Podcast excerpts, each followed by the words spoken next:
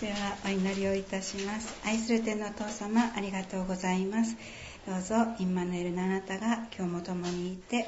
あなたが御言葉を注いでください。イエス様の皆によってお祈りいたします。アーメン、えー、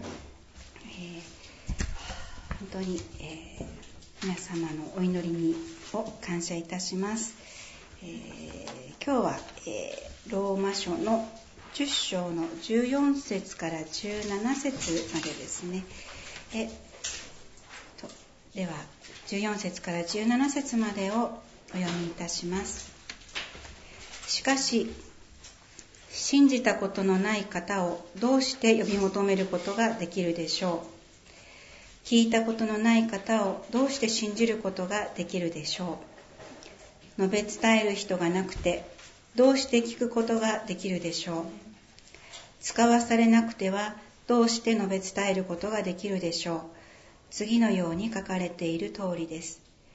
良いことの知らせを伝える人々の足はなんと立派でしょう。しかしすべての人が福音に従ったのではありません。主よ、誰が私たちの知らせを信じましたか？とイザヤは言っています。そのように信仰は聞くことから始まり、聞くことはキリストについての御言葉によるのです。えー、試みを経た石、固く据えられた要石。この方に信頼する者は誰も失望させられることがない。この石は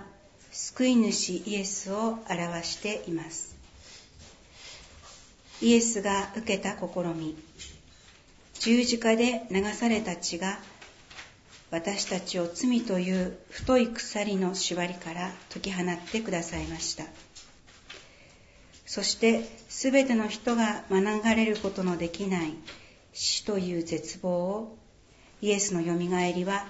永遠の命という希望に変えてくださいました。生きることの虚しさや苦しみ人間が持つ問題の根本に解決を与えてくださったのです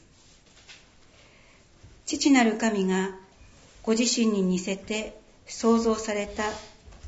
尊い人間を滅びから取り戻すためにご計画された救い父なる神と御子イエスのお心は引き裂かれ尊い犠牲が払われて実現された救い。この素晴らしい良い知らせ、福音は全世界に述べ伝えられなければなりませんでした。蘇られたイエスに会い、喜び湧き上がる弟子たちを、イエスは福音を述べ伝える宣教者として任命しました。ご自身が蘇られたことの証人とされたのです。イエスが天に帰った後、与えられると約束されていた精霊を受けると、弟子たちは大胆に力に満たされてイエスの救いを宣教しました。少し福音について見ていきたいと思います。弟子たちに人を救う力はありません。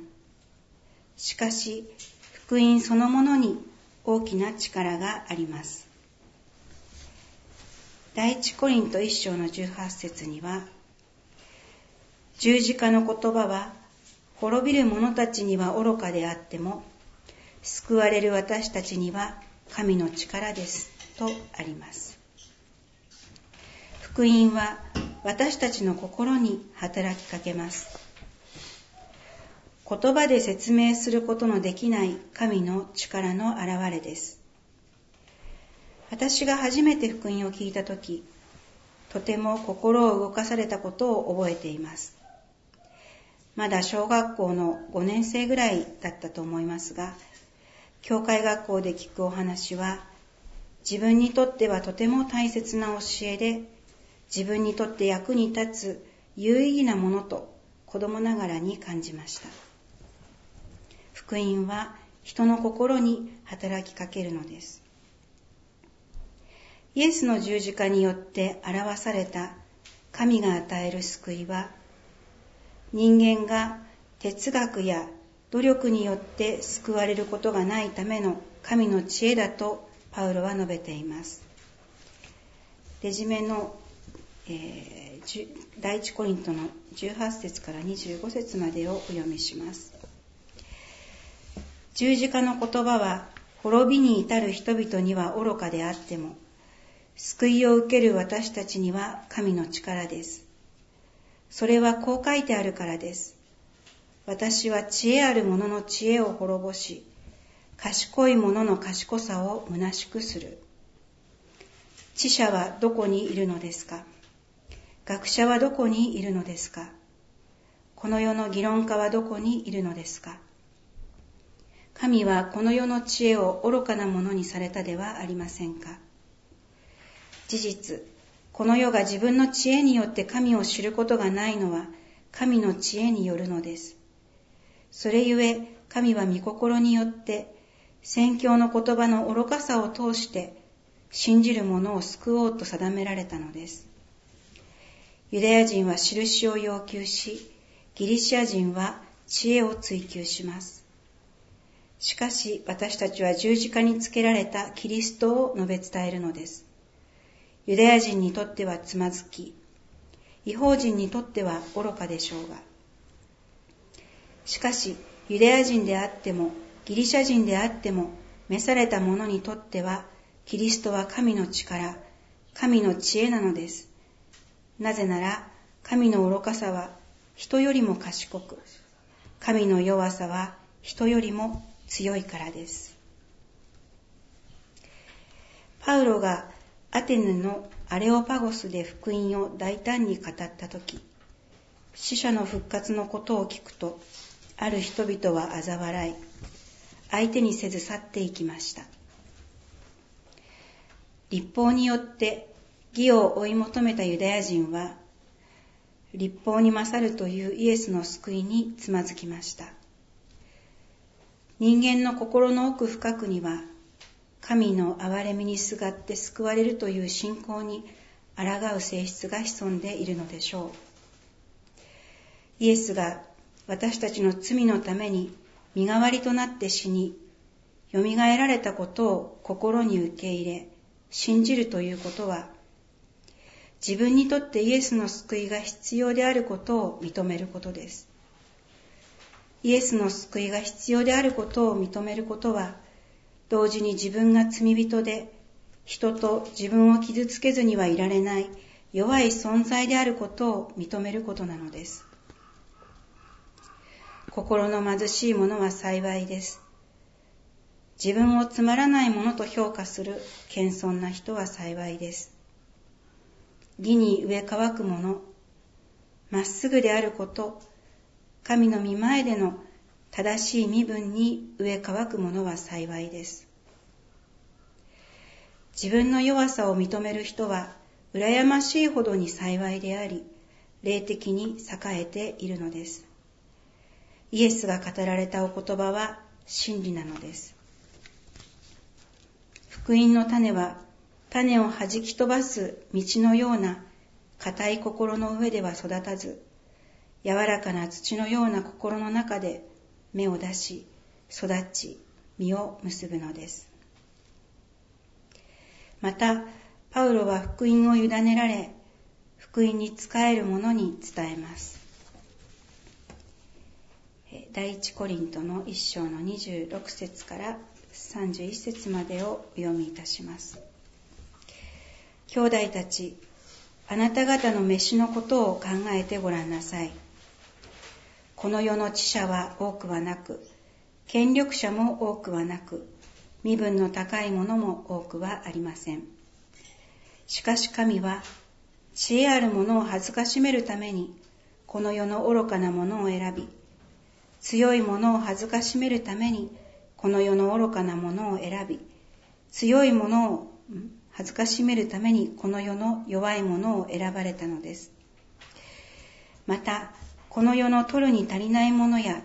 見下されているものを神は選ばれました。すなわち、あるものをないもののようにするため、無に等しいものを選ばれたのです。これは神の御前で誰をも誇らせないためです。しかし、あなた方は神によってキリストイエスのうちにあるのです。キリストは私たちにとって神の知恵となり、また義の清めと贖いとになられました。まさしく誇る者は主を誇れと書いてある通りになるです。私はこの聖書箇所を読むときにいつも思います。神が無に等しいもの、弱いものをことさらに愛して選んでくださったなら、自分は弱くて本当にバカでよかったなと心から思います。実際、まあ、私は誇れるものが全くないのですが、まあ、誇りたいと思って振り返ってみると、あ、誇るものなかったわという 感じなんですけれども、えー、まあ、本当に、えー、私は本当勉強も子供の頃から勉強も嫌いで、まあ、中学生の頃からも絶対に大学になんか行かないと決めていたほどでした。もうなんかテストのたんびに暗記して、時間が経つと忘れて、何の意味が、勉強するのは何の意味があるんだろうと思っていました。特に数学は大嫌いで、もう本当に、だからと、数学が解いて分かったとしても、解いたとしても、それが一体何なのという、何の意味があるんでしょうというような感じだったんですけれども、え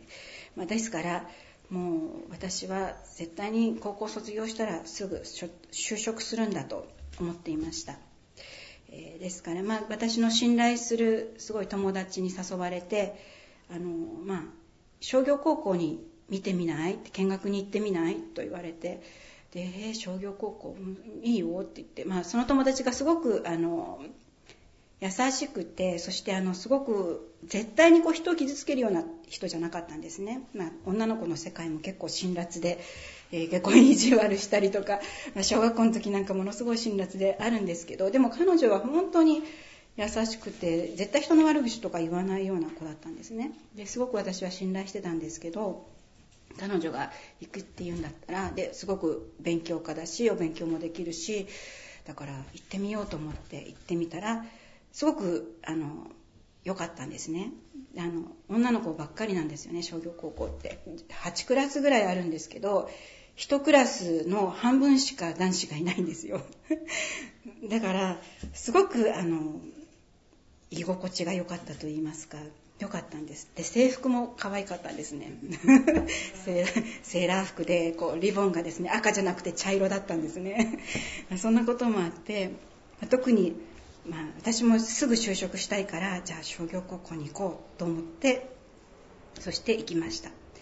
そしてそこでは、あれですね、まあ本当に商業科目が入ってくるので、まあ大嫌いな数学とも、もう1年間で付き合わなくて済みましたし、そしてあと何よりもやっぱ大学受験というものがなかったので、すごく時間にゆとりがあって、まあ、その時私は、まあ、教会にも行ってましたし、前にもお明かししたことがあると思うんですけども、その罪とか清めとかについてすごくあの悩んでいた時期でもあったので、まあ、そんな中ですごくこう悩み苦しむ時間があったということがとてもまあ良かったかなと思います。最後、まあ、就職するのか、それともこのままあのどっかに進学するのかっていうことを、まあ、進進路の選択に迫られた時やはり自分の心の中には、まあ、イエス様と一緒にいたイエス様のことをもっと深く知りたいという思いが、まあ、どうしても離れなくてでもそれでもなかなかそれに踏み込む勇気もなかったんですけれどもでもまあ、牧師先生にも祈ってもらったりまた自分自身も本当に祈って、まあ、献身にする道へと進むことにあの決心しました、まあ、クリスチャンでない両親からはやっぱり行く末を心配され、まあ、何も牧師にならなくても信徒として教会に貢献すればそれでいいんじゃないかとと説得されましたけれどもそれでも私の気持ちは変わりませんでしたその後は青森の弘前教会旭川教会北海道の旭川教会へと使わされ結婚とともにこの目黒教会に使わされました、まあ、こんな都心に住むことになることはとても考えてもいませんでした。まあ、誇るものは何もないものですけれども、ただ神様が私と共におられて、また目黒教会に使わし、御言葉を語るように導かれたので、今、私はここに立っています。目黒に住んで感じることは、やはり目黒っていうと、ここの、ある程度、まあ、この地、世の中で成功した人たちが多く住むところだなというふうにあの感じています。そしてこの成功者が多く住む都会では、やはり成功者になることに重点が置かれて、その価値観が、まあ、自分が子育てしていく時にですね、まあ、すごくその価値観が大きな影響を与えているなということを思わされました。えー、まあ、皆みんな塾に通い始め小学校3年生ぐらいになったら塾に通い始め、まあ、別にそれが悪いことでもないんですけれどもあの、まあ、そういう流れですよね、まあ、小学校6年生になったらクラスの半分が受験し、まあ、小学校によっては8割方受験するとか、まあ、そういう、まあ、地域です。また塾も盛んで、まあ、塾というビジネスが盛んでそしてえー、本当に何でしょう、まあ、親も困惑するほど高い塾は高いしそして、えー、っとそうですね、まあ、子供たちはもう塾の先生を宗教のように信じると言って、まあ、お母さんたちはねすごく困惑してましたね。うん、とか、まあ、その塾に行って、まあ、みんながこう一斉にこう一つの希望の高校を目指していくっていう中にあって推薦で私の友達のお子さんが推薦で決まったと受験しないで推薦で決まったっていうふうになったらもう一斉にこの塾の先生も塾に通ってる子供たちもその子に対してもうすごく冷たくなってその子塾に行けなくなっちゃったとかですね何のための塾なんだろうと思って塾のための塾なのかなと思うような、まあ、そんな話もお母さんから聞きました。塾って高いのにもうねそんなことで扱われたらひどいなというふうに感じたんですけれども、まあ、そのようなですね、まあ、流れ、まあ、もちろんそういう塾ばっかりじゃないでしょうしそういう先生たちばかりではないとは思うのですがでもやっぱり塾ってビジネスだなというふうに感じました、えー、まあえ私もそのような中で子育てする中でその考えに翻弄されることもありました。それでも聖書に記されている神様の価値観とまた精霊がこの世の流れから引き戻してくださいました。この世での勝者はそうやってまあこの地上で成功すること富や地位やまた家庭を確立した人と言えるかもしれません。しかしそれらのものを得たとしても罪に支配され人と自分を傷つける日々を過ごし、また生きている意味を見いだせないのなら、虚しさは消えないのではないでしょうか。誠の永遠の命に至る、えー、誠の勝者は、自分の弱さと醜さを憂いて、神の御前にひざまずき、創造者である父なる神のもとに帰り、イエスの十字架の救いにすがるものなのです。神はそのように自分を低くする者が救いを見いだすようにされたのです。イエスを自身の救い主とし、イエスと共に歩む人生は、人間の根本的な不幸の原因である罪、また死に対する解決が与えられ、神が共におられるので、揺るがない土台の上に家を建てた人のようです。どのような嵐が襲ってきてもイエスが共にあって支え歩む足取りを守ってくださいます。神はこの福音を聞き自分のものとした人に福音を伝える使命を与えられています。教会はイエスを頭として形成される体だとパウロは伝えています。信徒の一人一人が体の各器官で神の働きのために必要とされている存在です。体に指令を送る頭がイエスなのですから体はイエスの教えと価値観に支配されなければならないはずです教会ではイエスの真理がしっかり受け止められ教えられる必要がありますそのような教会では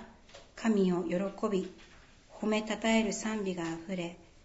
神の栄光が表されると信じます。また神の教え価値観は福音の中に凝縮されています。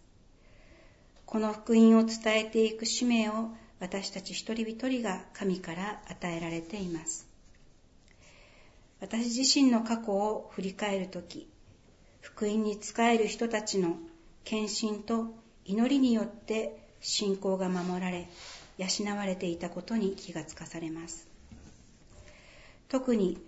母教会である青梅教会の浜野先生ご夫妻は子供の時はよく遊びに連れて行ってくださいました。私は本当に車酔いがひどいんですけれども もうすぐ酔っちゃうんですけどでもその時にもあの嫌がらないでですねえー、吐いても嫌がらないで 浜野先生たちがですねいろんなところに連れてってくれたんですね。それまた多感な中学とか高校とか思春期の時には忍耐を持って接してくださいました。教会から離れなかったのは先生方の献身があったからです。福音に仕える人良い知らせを伝える人の働きによって神の救いの御業は進みます。た。神が与えてくださった良い知らせをまず初めに聞き世に述べ伝えたのはイスラエルの民でした。イエスの福音は預言者たちを通して語られた預言の成就であることを弟子たちを弟子たちを通して知りました。一部はかたくなに福音に反対しましたがイエスを信じたイスラエルの民によって福音は違法人にそして世界に及んだのです。なんと美しいことか、良い知らせを伝える人たちの足は、この言葉にありますように、また私たちも神様の福音を伝えるものとなりたいと願います。ではお祈りいたします。愛する天のお父様、皆をあがめて感謝をいたします。あなたが与えてくださったこの素晴らしい福音に心から感謝をいたします。どうぞ私たちがこの福音に生きまたどのような形でも、えー、いいですからまた私たちをあなたの福音を伝える手足としてどうぞ用いてください。イエス様の皆によってお祈りいたします。アーメン。